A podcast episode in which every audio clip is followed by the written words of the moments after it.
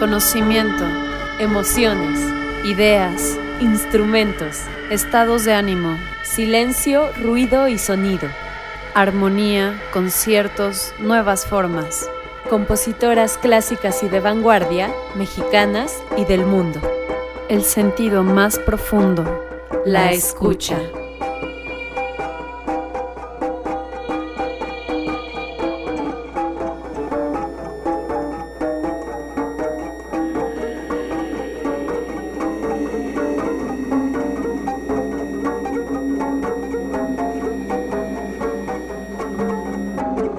Comenzamos.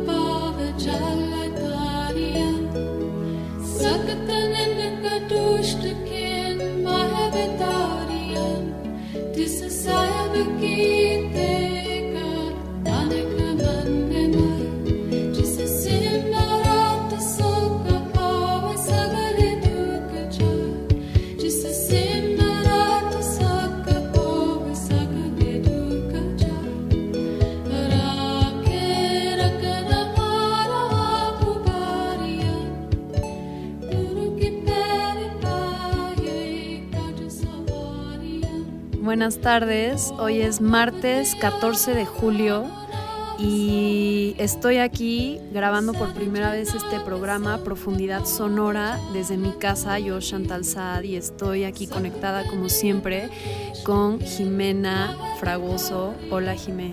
Hola Shanti, ¿cómo estás? Hola a todos nuestros radioescuchas. Hoy es el capítulo número 22 de Profundidad Sonora. ¿Número 22 o 21? Yo ya ando... 22. Entonces perdida. 22. 22. Estamos en que me dicen la perdida. Te haces la perdida. ¿Quieres decirnos, Shanti, de qué vamos a hablar el día de hoy? Sí, claro que sí. Hoy vamos a hablar de lo que es la musicoterapia. Por darle un nombre a lo que siempre ha sido la música, que es esta terapia que siempre ha estado en los rituales, esta forma de conexión con nosotros mismos, con la espiritualidad, con los otros, ¿no? Un lenguaje eh, naturalmente universal, que no importa en qué idioma, si es que tiene letra, esté, se siente y se comprende, por lo tanto, ¿no?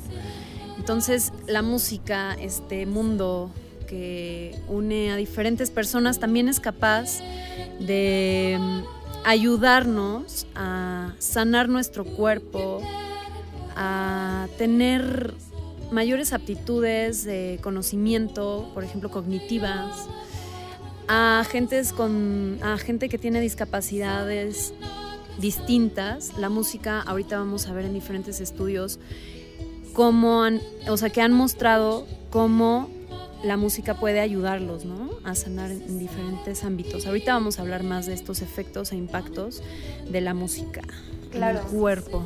Como dices, como mencionaste, el origen de la musicoterapia se puede remitir hasta la prehistoria por la presencia de la música en los ritos mágicos, religiosos y de curación.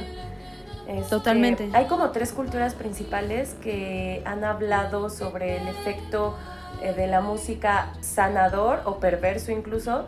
Y esos tres son primero los, los... Hay unos papiros que descubrieron en la ciudad de Cajún en 1889. Sí, en Egipto. Ajá, la cultura egipcia hablaba de cómo la música puede curar el cuerpo, calmar la mente y purificar el alma.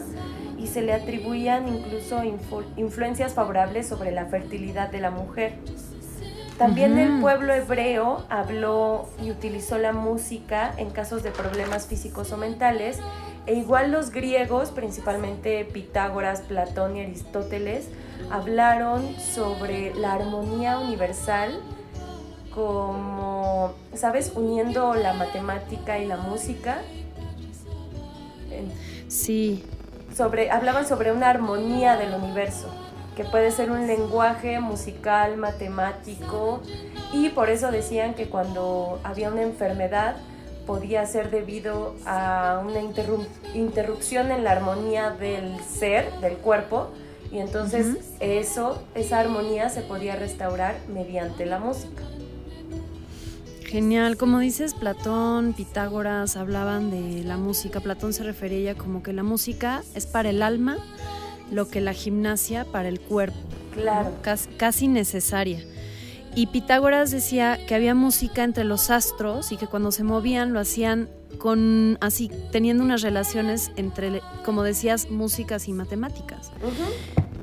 Eh, esto es hermoso. Ah, yo como que viendo un documental eh, pude como descifrar, o bueno, llegó a mí como una conclusión, que la música no existe fuera del cerebro. O sea, sí existen las ondas, van a estar por ahí, pero se necesita de un receptor auditivo o sensitivo para, para poder, pues, ¿cómo te digo? O sea, es el fin, es a donde llega la música, ¿no? O sea, la música está en nuestro cerebro, por ejemplo, empieza una nota mandando las vibraciones, viajan por el aire y en el tímpano vibra.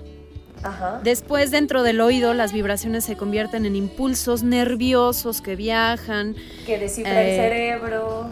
Así es, y perciben varios elementos de la música. O sea, no es como que llega como una onda y ya eso es la música, sino que perciben varias cosas como su tono, el ritmo, la melodía, la armonía, el timbre, ¿no? Qué voces le están cantando. O sea, todo eso, digamos que se va... Mm, ¿Cómo te digo? O sea, esos estímulos detonan cierta actividad en regiones muy específicas del cerebro. Y por ejemplo, eso que mencionabas del ritmo, la melodía, la armonía, es precisamente de los elementos de los que se vale la musicoterapia para estimular neurológicamente a los pacientes y con fines psicoterapéuticos, o sea, buscando un, bienestar, la sanación de algo quizá. Claro, a través de un todo perceptual, que en este caso va a ser la música o sonidos específicos que pueden llegar a regenerar, dicen, hasta, digamos, el ADN. Claro.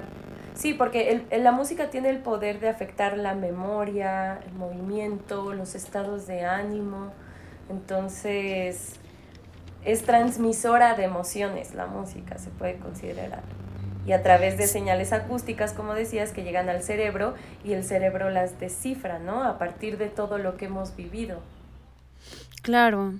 Eh, según la Federación Mundial de Musicoterapia, Musicoterapia se refiere al uso de la música o sus elementos en un proceso creado para promover la comunicación de las relaciones y el aprendizaje, el movimiento, que a esto yo le, le adjunto como la danza, ¿no? Que siempre ha ido de la mano con la música. Claro, ese punto también lo quería tocar y es súper importante porque no existe eh, música sin baile y a esos dos los une el movimiento, los, ambos son movimiento. Sí, y estaba viendo que en un estudio que a un chavo le pusieron, digamos, aparte de que les hicieron un electroencefalograma, les pusieron como, ¿cómo se llaman estas cositas que te pueden pegar por el cuerpo para, para percibir como tus ondas eléctricas y todo? Bueno, en este estudio, experimento que hizo, ahorita te digo el nombre de del pues del científico este, experimental. Bueno, pero le puso a un músico estos como electrodos en el cuerpo. Electrodos. Y, y, pudieron ver que mientras más, eh, digamos, el cuerpo se mueve, mientras más responde a la música, las neuronas del placer en el cerebro se empiezan a encender y empiezan a liberar dopamina, que es esta hormona que nos causa placer y felicidad, tranquilidad, etc. Entonces, eso, ¿no? O sea, que mientras más vamos al ritmo de una canción y la disfrutamos y movemos más partes del cuerpo, nos hace muy bien.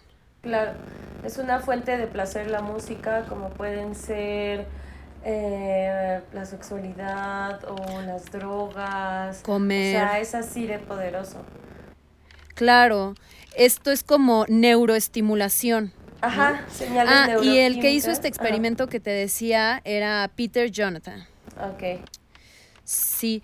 Y bueno, también se ha comprobado en varios estudios cómo ha habido musicoterapia que ayuda a, a regenerar las células que te afectan, por ejemplo, en el Alzheimer. Sí, en el vi Parkinson. también esa parte, está muy interesante Ajá. porque las personas con Alzheimer, que uno, uno de los síntomas, digamos, una de las manifestaciones de esa enfermedad es la pérdida de memoria, entonces al estimularlos musicalmente, pero con piezas que ellos ya conocían, Ajá. estás apelando a la, tanto al cerebro musical como a la memoria auditiva. Claro, de hecho yo he sabido de personas queridas, cercanas que han tenido Alzheimer y, y de las pocas cosas que todavía recuerdan son canciones, canciones que saben desde hace mucho tiempo. Claro. O sea, la música ahí se les queda en la memoria, pero súper impregnado. Tal vez ya ni se acuerdan de su esposa, de sus hijos, ta, ta, ta, pero de la música ahí queda.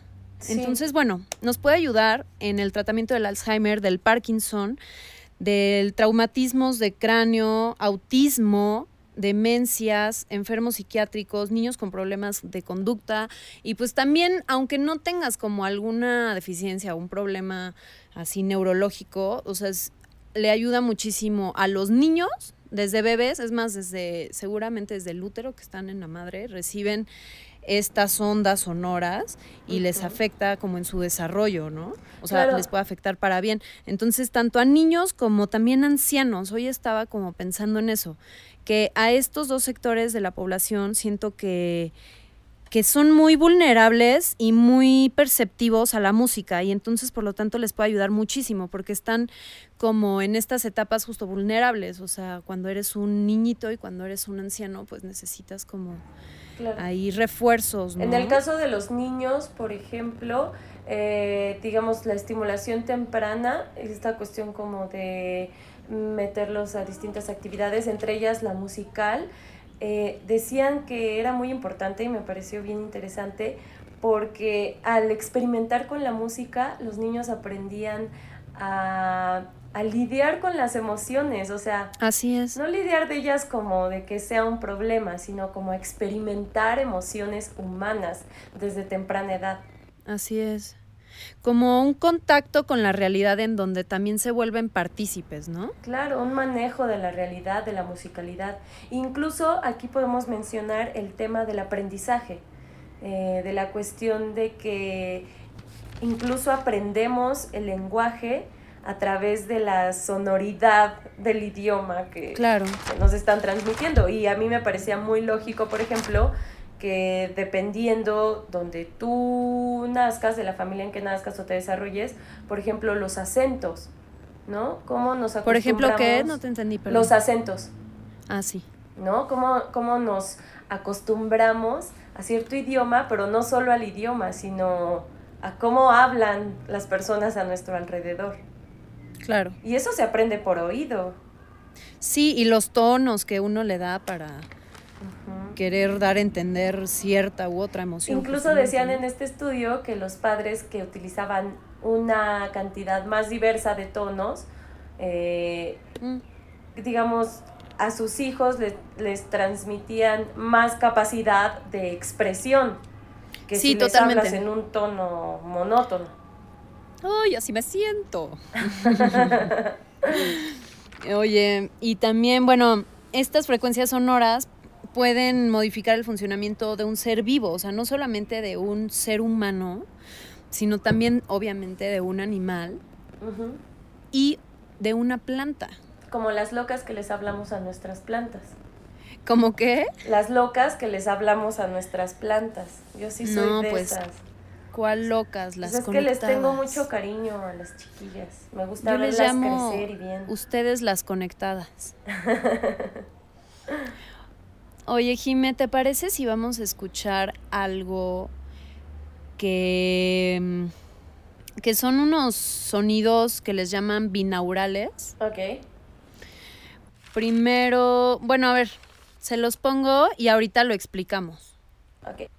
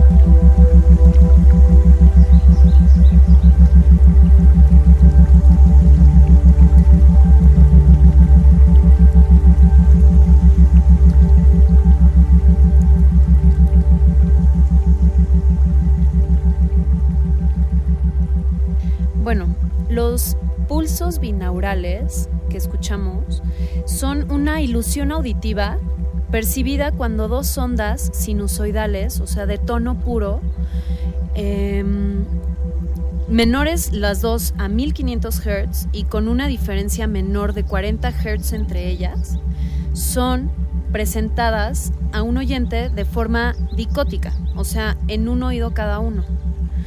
Eh, por ejemplo, eh, podemos escuchar una frecuencia en el lado izquierdo, o sea, en el oído izquierdo de 530 Hz, de 530, y del otro lado estar poniendo una frecuencia de 520 Hz. Entonces, entre estas dos, o sea que hay una pequeña diferencia, se va a percibir una tercera, eh, como un tercer tono, Sí. que va a ser como de la diferencia entre el 530 y el 520, o sea, de 10 Hz. Vamos a escuchar estas dos frecuencias y una frecuencia de 10 Hz. Entonces, esto, como dijimos, se percibe mejor con audífonos. No sé si, por ejemplo, en sus coches o en el sistema de audio que estén utilizando para escucharnos, puedan percibirlo. Ahorita vamos a poner otros ejemplos de sonidos binaurales. Eh, y bueno, esto empezaron a jugar con esto de los sonidos binaurales por ahí de 1859 Ujú. y lograron ver que, por ejemplo, en en nuestro cerebro, dependiendo en qué momento del día o en qué, qué tan concentrados estemos o si estamos dormidos, despiertos, dependiendo de todo esto, estamos, digamos, en cierta frecuencia, en ciertas ondas. Ajá. Existen las gamma, las beta, las alfa, zeta y delta. Delta y es así como el sueño profundo. Y cada una de ellas tiene un efecto el cual se puede agudizar con ciertas frecuencias que podemos escuchar, ya sean binaurales o u de otras, ¿no? Pero se, se ocupan mucho las binaurales para ayudar a regenerar estas ondas. Sí. O sea, las gamma, por ejemplo, son como para mayor percepción. Las beta para mayor concentración. Las alfa, su efecto es la relajación. Las zeta, la creatividad. Y las delta, el sueño profundo. Claro. Entonces, si uno busca así tipo en estas aplicaciones de YouTube, que puedes encontrar muchísimos Ajá. audios y videos, este, puedes buscar, por ejemplo, eh, música eh, para ondas delta, sueño profundo, ¿no? Y entonces te van a salir ciertas frecuencias binaurales eh, que te van a ayudar a tener ese sueño profundo. O sea, que van a estar como en sincronía con tus ondas cerebrales. Sí. ¿Tiene sentido? Sí, tiene mucho sentido. Incluso, o sea, vienen como para cosas muy específicas, como que Exacto. sueño lúcido. O incluso es interesante estas eh, compilaciones de música para estudiar, ¿no? Así. Como para mayor concentración y quizá algo que te esté estimulando al fondo, pero que no te distraiga de la actividad principal en la que estás. Sí, de hecho, hace poco bajé esta aplicación que se llama, espérenme, la, las estoy, la estoy buscando, Solfegio, con doble G, Solfegio. Y aquí tú puedes em, decidir qué frecuencias escuchar. Wow. Para mí, o sea, estas están divididas como específicamente para cada chakra. Ajá. Entonces, si tú quieres, este, por ejemplo, no sé, alivianarte de tu chakra del corazón, sientes algo ahí, pues vas a poner tus frecuencias y puedes poner, si quieres, con la meditación OM, ¿no? Que es esta... pues, ¿Cómo Que- se dirá? Igual este te compartí unos mantras porque a mí me parecen Ah, sí. maravillosos, o sea, los practico seguido y es una cuestión, ay, ¿cómo te diré? O sea, como que a veces me surge vocalizarlos y a veces simplemente con escucharlos ya me, me traen de vuelta la paz, ¿no? Y eh, en la meditación precisamente o incluso en el ejercicio vocal, eh, sabemos que es muy importante calentar y hacer vibraciones para preparar a la voz Ujú. para el desempeño al que la vayas a poner. Pero esta cuestión Sí. de la vibración creo que es algo mm, muy característico de los mantras, ¿no? Porque los mantras pues se tienen que decir bien pronunciados a un buen volumen, o sea, con voluntad Claro, y con y por lo convicción. general son repeticiones, las Ajá. cuales hemos visto a través del, a lo largo de la historia que las repeticiones sirven también como forma curativa, ¿no? O sea, se Claro. ocupan mucho como un elemento de esta música. Que es también lo que se hace, por ejemplo, en las danzas prehispánicas. Eh, existe una base claro. de movimiento, variaciones que se llaman flores, pero son cuestiones cíclicas, Ándale. ¿no? Sí. Eh, al inicio del programa puse justo una de estos mantras que me mandaste. Ajá. Voy a ponerlo aquí tantito otra vez de fondo.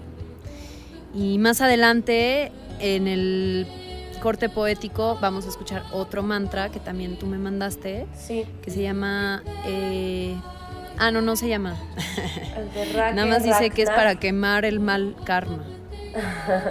Incluso Oye. hay otras, otras meditaciones que conjugan eh, movimiento con sonido. O sea que tienes que ir haciendo ciertos movimientos. Ah, claro. conforme vas Algún día lo hice. tus palabras. Igual están muy chidos. Así es. Oye, entonces esto de la música binaural, qué chido, ¿no? En esta, Sí. en esta aplicación que les dije de solfegio o solfegio con doble G, Entonces sí tam- recomiendas. ¿Mandé? Sí recomiendas esa aplicación. Sí, está interesante porque pues ya lo tienes ahí bajado en tu celular y puedes estar escuchando también meditaciones binaurales Sí. o, o otro tipo de meditaciones que solo son de las frecuencias específicas. Que por ejemplo, a ver, les quiero hablar de eso, o sea, como ciertas frecuencias, el, el martes pasado mencioné lo de la frecuencia 432, Ajá. que es tan, este, pues, sabido y dicho y casi que comprobado. Yo lo quiero comprobar así personalmente para entonces decirles, miren, sí, el 432 está normalmente como armonizado con la naturaleza, etcétera. O sea, hay ciertas frecuencias que están en armonía con la, con la naturaleza. Y hay otras que ya se disocian un poquito, como el 440, que es la actual este, nota La, en la que se afina, en la que se afinan los instrumentos, ¿no? Bueno, les voy a poner una frecuencia 432. ¿Ok? Para que la sientan. Y ahorita les voy a poner algo más. Escuchemos.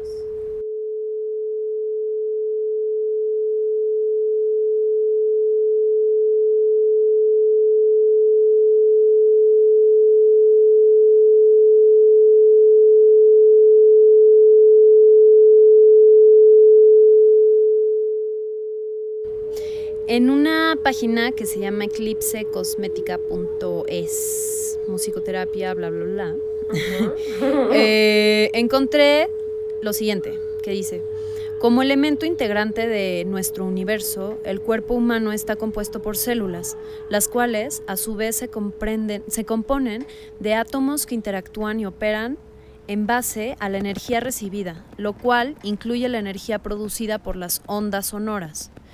Los 432 Hz sonoros oscilan y vibran sobre los principios de la propagación de ondas armónicas naturales y se unifican con las propiedades de la luz, el espacio, la materia, la gravedad y el electromagnetismo.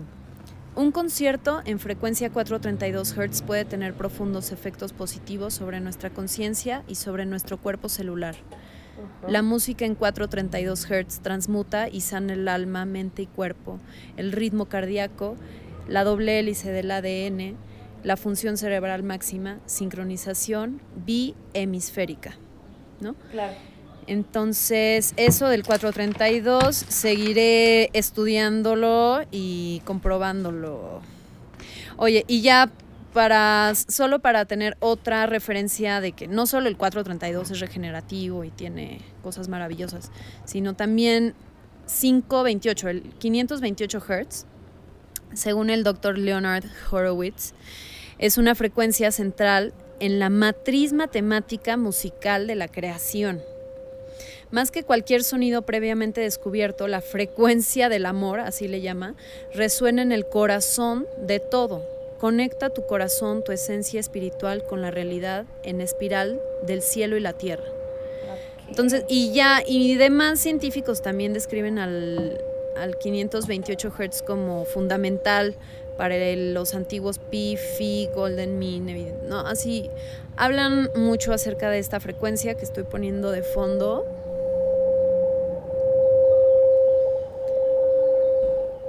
Y así. Entonces, estas frecuencias también yo creo que están en, la aplicación que les dije de solfegio. Déjenme comprobarlo. En lo mientras tú nos ibas a platicar algo, Jimé, pero voy a comprobar si, por ejemplo, aquí en el chakra del corazón, solfegio pone 528. Sí, 528. Órale, qué sorprendente. Bueno, ya vas. Más, más o menos para cerrar lo que acabas de decir, eh, este cerebro musical está... Eh, muy en contacto con la imaginación. Entonces en el documental que vimos eh, se hacían pues tomografías del cerebro y podían ver cómo se activaba la cuestión tanto musical como de imágenes. O sea, a lo que va esto es que no solo es la creación de la música en la imaginación de quien la crea, sino que siempre va acompañada la música de imágenes. La música trae imágenes a nuestra mente. Y es la corteza prefrontal la que se activa cuando estamos en estados de autoexpresión o de improvisación o platicando relatos autobiográficos. Se activa esta, esta parte del cerebro que es la corteza prefrontal. Em, la activación del cuerpo calloso es lo que decías del intercambio de información entre ambos hemisferios. Sí. Ahí surge la activación del cuerpo calloso. Eh, bueno, sí quería dar un poco más de contexto histórico porque tengo aquí unos datos interesantes sobre pues algunos investigadores, estudiosos. Por ejemplo, en la Edad Media, San Basilio eh, escribió un texto llamado Homilía. Y aquí él decía que la música calma las pasiones del espíritu o modela sus desarreglos, ¿no? Es esta cuestión de que la música puede ser curativa, pero también puede ser un instrumento incluso de tortura. Eh, claro. Hay otro eh, señor que se llamaba Severino Boeccio, y él escribió de instituciones eh, música, de instituciones música. Y él retomaba la visión ética de Platón que postulaban que por su naturaleza la música es consustancial a nosotros, o sea, es parte de nosotros y nosotros somos parte de la música, de tal modo que o bien puedes ennoblecer tus costumbres y tu espíritu o envilecerla, depende de qué andes escuchando. Y claro. él hablaba también de que la música es un potente instrumento educativo. Y reconoce el tres tipos de música que son mundana, instrumental y humana, o sea, nosotros como el propio instrumento musical. Eh, luego en el Renacimiento está Johannes Tinctoris, eh, que pertenece a la segunda mitad del 480, y él escribió un postulado llamado Effectum Musicae. Y junto con Bartolomé Ramos de Pareja, que pertenece a la misma época, eh, él publica un, texto que se llama Música Práctica y ambos hablan sobre la importancia e influencia de la música en el ser humano, ¿no? Básicamente lo que, lo que el, digamos, la premisa de la musicoterapia. Y por último, en el barroco tenemos la teoría de los afectos, que es heredera de la teoría griega del O sea, en la teoría griega del ethos se le asignaba una característica, que es el etos, a cada modo, escala, armonía o ritmo. Claro, los modos griegos son como una organización de los sonidos de forma descendente que estableciendo distancias entre nota y nota, o sea, ya sea si es tono, tono, semitono o tono, semitono, tono, tono, o sea, esto es como lo que después se denominaron como las escalas musicales, que todavía existen. Sí, entonces en el barroco ya se hablaba, por ejemplo, Atanasio Kirchner o Robert Burton, ya hablaban de los poderes curativos de la música, o sea, desde los 1600 ya se hablaba de esto, ¿no? ya se conocía. Claro, y que como mencionan, casi casi desde los griegos, o sea, los modos, cada modo se ocupaba para una sensación diferente y por lo tanto un efecto. Claro, era como una creación musical más consciente, ¿no? O sea, como qué efecto busco producir con esto que voy a crear, o más bien qué efecto quiero producir y a partir de ahí ¿no? Es como va a ser mi creación. Eh, para agregarle aquí saborcito a lo que dices de... O sea, que me mencionaste como hablarnos más de dónde viene, ¿no? La musicoterapia. O sea, no de dónde viene, sino desde cuándo viene, o sea, desde cuándo se ocupó, aunque no fuera con ese nombre, obviamente. Hay una tesis que encontré de un chico que se llama Ignacio Calle Albert, que se llama La figura de la mujer en la historia de la musicoterapia. Ok, qué interesante. O sea, básicamente aquí nos cuenta lo que me hubiera encantado poder leer antes de este programa, pero apenas lo encontré ayer y sí me leí ahí varias páginas y dentro de esto les quiero hablar que él habla que desde la antigüedad, o sea, desde el 3000 antes de Cristo, o sea, él habla desde esa etapa hasta el barroco, Ajá. ¿no? La figura de la mujer en la musicoterapia. Desde Mesopotamia, en donde la música como medio curativo era normalmente en actos de purificación, ¿no? O sea, las melodías, su misión era limpiar males, etcétera, como en tantas otras después culturas, pero la Mesopotamia, como sabemos, es la más antigua que hasta ahorita podemos estudiar. Y bueno, eh, también se va a mujeres de Egipto, en Grecia, en Roma, en India, en China, en el cristianismo, en el judaísmo, en la Edad Media musulmana. Esta me llamó mucho la atención porque claro, no está solo la Edad Media cristiana, el Renacimiento europeo, o sea, sino que también está del otro lado la Edad Media musulmana. Ajá. Y aquí, por lo general, las cantaoras eran las esclavas. Eh, un historiador y geógrafo árabe que se llama Al-Masudi, en el siglo 9, 10, no, en el 10, eh, relata un viaje de dos esclavas, o sea, esto es real, ¿no? Relata el viaje de dos esclavas cantadoras semitas llamadas Yudaratán, así se llamaban, que fueron requeridas en la Meca para hacer cantos rituales que invocaran a la lluvia. Entonces, en ese entonces se dio esto, ¿no? Que las esclavas, y no todas eran musulmanas, también tenían esclavas posteriormente cristianas, etcétera.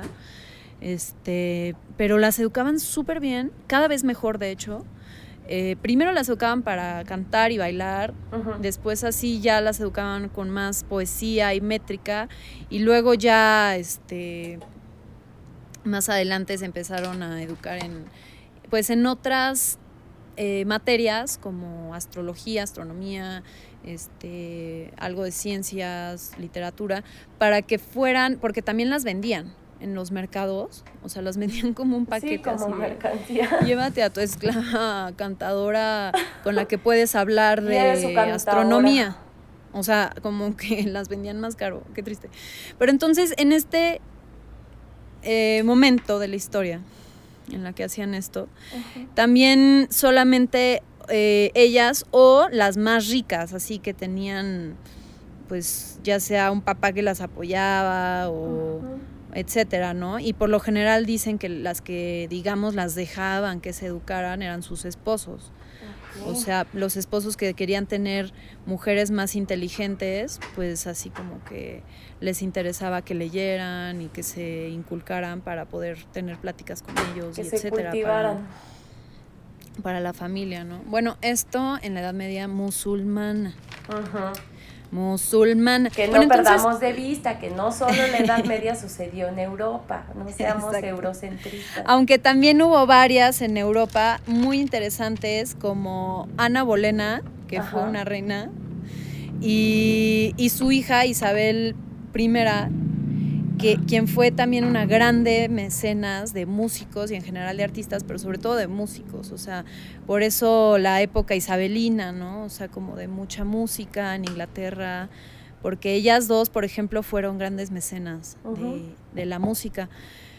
Y pues así muchas otras religiosas que de hecho me salieron por ahí, que ya hemos estudiado, como Ana von Bingen. Claro. ¿no? Entonces, yo creo que ya el corte poético se va a quedar para el final del programa, igual que la vez pasada. Que está padre, ¿no? También ese formato de dejar al final un poemita. Te estaba diciendo hace rato sobre los 60, 70, de los 1900. Ajá. Más o menos por ahí me quedé. O sea, rápido, son unos datos sobre sí. Eh, el desarrollo de la musicoterapia, digamos, ya de una forma más institucionalizada. Sí. Eh, en 1976 surge en Barcelona la Asociación Española de Musicoterapia, pero 10 años antes, en Argentina, se crea la Asociación Argentina de Musicoterapia y Argentina, digamos, es el país de habla hispana que más desarrollo ha tenido respecto al tema. En el 67 inauguran la carrera universitaria mm. de musicoterapia en la Universidad del Salvador de Buenos Aires. 67. Y actualmente se, se imparte esa carrera en varias universidades de Argentina. Entonces digamos que ellos son los pioneros de Latinoamérica en, en enseñar, en investigar y enseñar esa carrera. Bien, y en México me pasaron el dato de un señor llamado Víctor Muñoz Polit, que me dicen que tiene su clínica de musicoterapia aquí en la mm. Ciudad de México. Genial. Ah, y hay que mencionar a, otro estudioso del tema que es Brucia. Él es un investigador que ha teorizado y publicado muchos libros sobre musicoterapia. Que bueno, fíjate que es un tema que desde jovencita me llamó la atención. Yo quería hacer como terapias justo de música o de danzoterapia, que yo creo que se puede combinar. De hecho, tengo libros de danzoterapia y no sé cuánto. Y, pues me encanta haber estudiado este, este tema como más a fondo. Ajá, dime. Es justo lo que decía sobre la danza y la música, es que es súper interesante. O sea, según esto, los seres humanos somos los únicos que tenemos la capacidad de, coordinar el movimiento y la música. Eh, y a esto se le llama incorporación. Ya. Entonces, de la incorporación, que es esta asimilación y coordinación entre movimiento y música, nace la sincronización, que por ejemplo sería un grupo de gente bailando la misma coreografía. Ok. Y esto, o sea, esta cuestión de, de, sincronización, de interacción, nos lleva a la cohesión social y nos lleva así, nos avienta de plano a la importancia social de la música. Sí. Que también pues, es otro temota, ¿no? O sea, esta cuestión como de que hay ciertas melodías que en nuestra cultura ya están determinadas de que esta es una canción de boda, ¿no? O esta es la marcha fúnebre, o qué sé yo. Incluso claro, siempre como con aspectos tanto afectivos, emocionales y también sociales. Y con carga social. O incluso, por ejemplo, los, lo, la, el condicionamiento que tenemos respecto a, algunos sonidos. Por ejemplo, la alerta sísmica. O sea, ya estamos condicionados a que eh, ese sonido significa que va a temblar. ¿No? Oye, gime de mi corazón. ¿Qué más nos Yo creo que ya estamos llegando a la recta final la recta de este programa. Sí, llegamos fácil, suavemente, rápidamente. Qué bonito tema. A, manera de conclusión, me gustaría mencionar que la musicoterapia ejerce efecto terapéutico simultáneamente en todas las áreas del cuerpo bueno, del humano, y produce cambios eh, en, esto, ¿no? En el cuerpo, en el cerebro, este, emocionales, fisiológicos. Y que la musicoterapia es un tratamiento no invasivo ni doloroso, ¿no? Que puede ser efectivo. Digo, quizá lo más que te lleve a confrontar y a sentir dolor es, o sea, con tus propias situaciones, contigo mismo. Pero Así es. si no hay confrontación y no hay un poquito de sufrimiento, pues no va a haber mejoría alguna, ¿no? Claro. Por ejemplo... También, ajá, dime, dime. Eh, no, que algo chistoso es que también vi que había frecuencias hasta para curar el virus y, para fortalecer tu sistema inmunológico. Yo creo que cualquier meditación es muy, muy recomendada, sobre todo para vencer el miedo, que ahorita Ah, existe mucho miedo. claro. Oye, voy a poner rapidísimo unos un minutito y cachito de lo que es, por ejemplo, la música 8D, que me gustaría que estudiemos eso para la siguiente semana, porque... Fuertes declaraciones. el audio 8D, digamos que separa los sonidos no solamente en izquierda y derecha, sino como que puede tener o puede hacer el efecto o la sensación de que la música va a 360 grados, o sea, alrededor de ti, y de hecho arriba o abajo. Entonces, les voy a poner esto, que es una frecuencia para activar la glándula pineal. Es música binaural en 8D. A ver si lo logran escuchar ya sea en sus audífonos o en coche o en un sistema que tenga left y right, derecha y izquierda.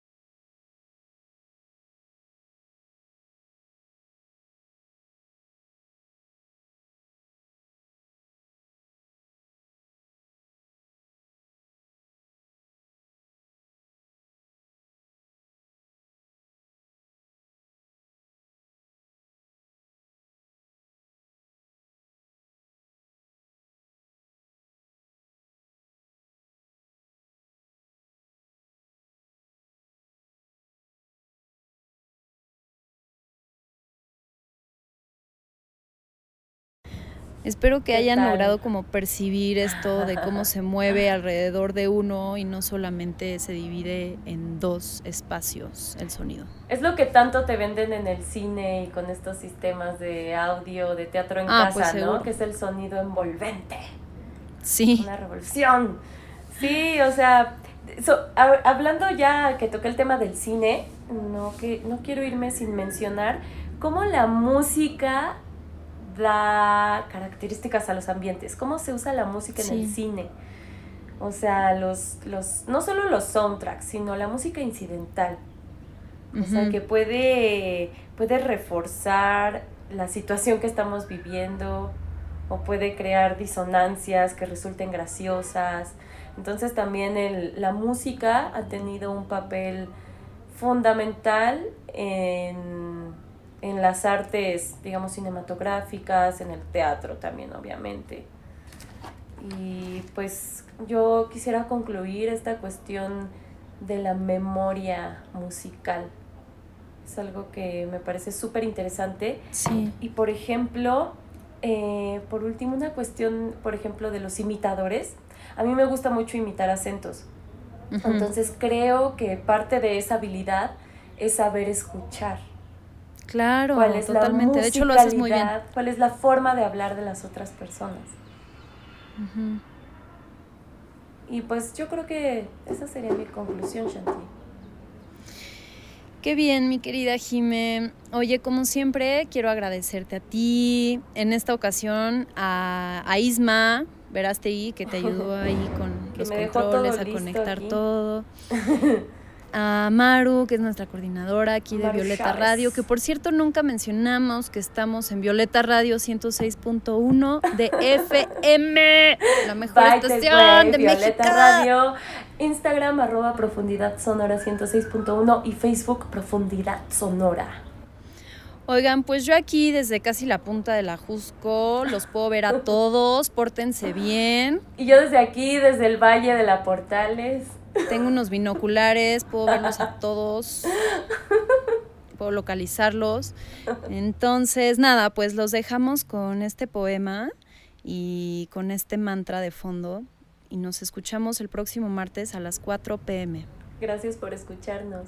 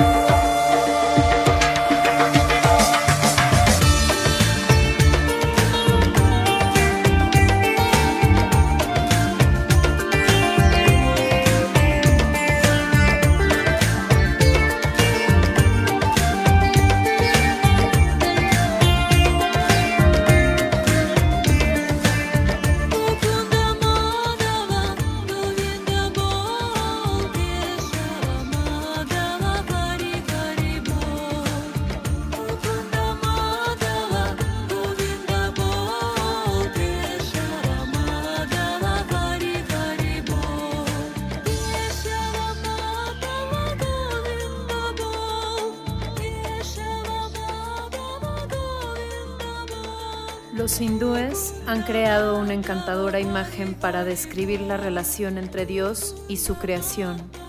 Dios danza su creación. Él es su bailarín, su creación es la danza. La danza es diferente del bailarín y sin embargo no tiene existencia posible con independencia de él.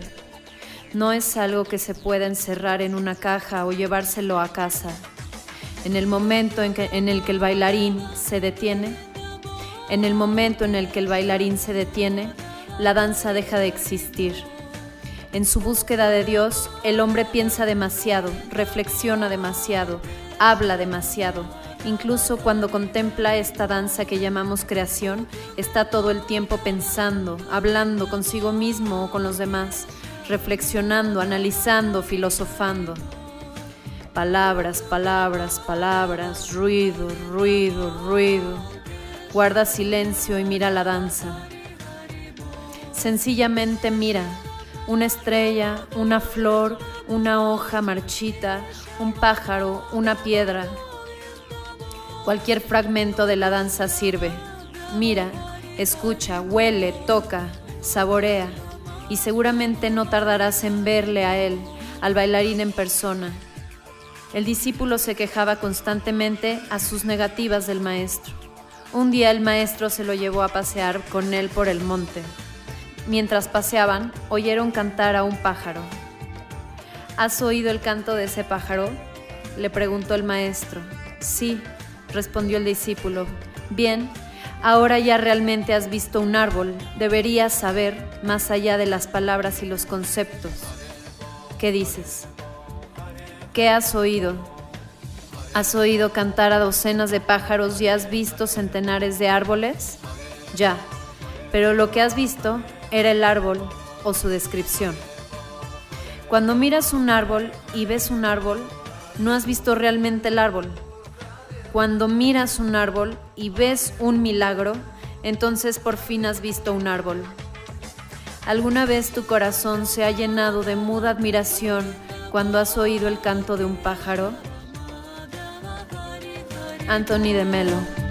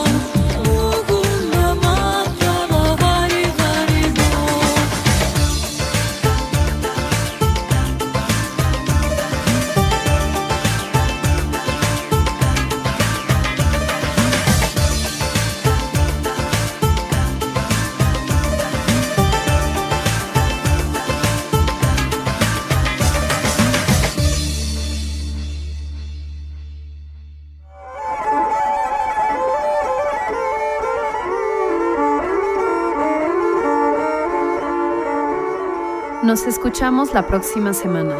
Mientras tanto, mantengan su escucha abierta.